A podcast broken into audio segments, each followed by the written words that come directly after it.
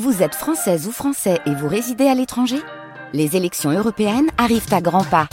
Rendez-vous le dimanche 9 juin pour élire les représentants français au Parlement européen. Ou le samedi 8 juin si vous résidez sur le continent américain ou dans les Caraïbes. Bon vote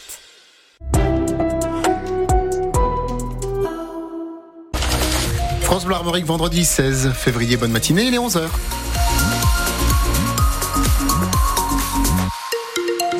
Les infos, Fanny Borel. Bonjour Fanny. Bonjour. Cinq villes, dont Rennes, lancent une action en justice contre l'État. Les cinq municipalités socialistes ou écologistes dénoncent le manque de moyens mis à disposition pour l'hébergement d'urgence des sans-abri.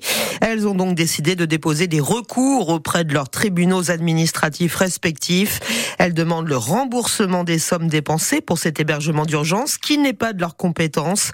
Euh, vous entendrez à midi David Travers, l'adjoint délégué à la solidarité à la ville de Rennes. Il était l'invité de France Bleu Armorique ce matin. Vous pouvez d'ores et déjà l'écouter sur francebleu.fr.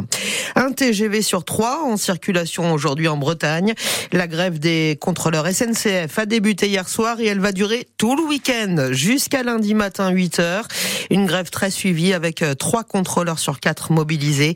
Sachez que dans notre région, le trafic reste normal pour les Ouigo et les TER. Les salariés de Stellantis à la Jeannet près de Rennes vont recevoir une prime de 4000 euros net chacun. Une prime qui fait suite aux très bons résultats du groupe. 18,6 milliards d'euros de profit l'an dernier. Un groupe qui se sépare tout de même de 200 intérimaires à la Jeannet en ce mois de février. Une intoxication hier après-midi au collège Noël Dufay à Guichin en Ille-et-Vilaine. 19 euh, élèves ont été incommodés avec euh, des symptômes cutanés. Ils ont été hospitalisés mais sans gravité. Une enquête est ouverte pour en déterminer les causes.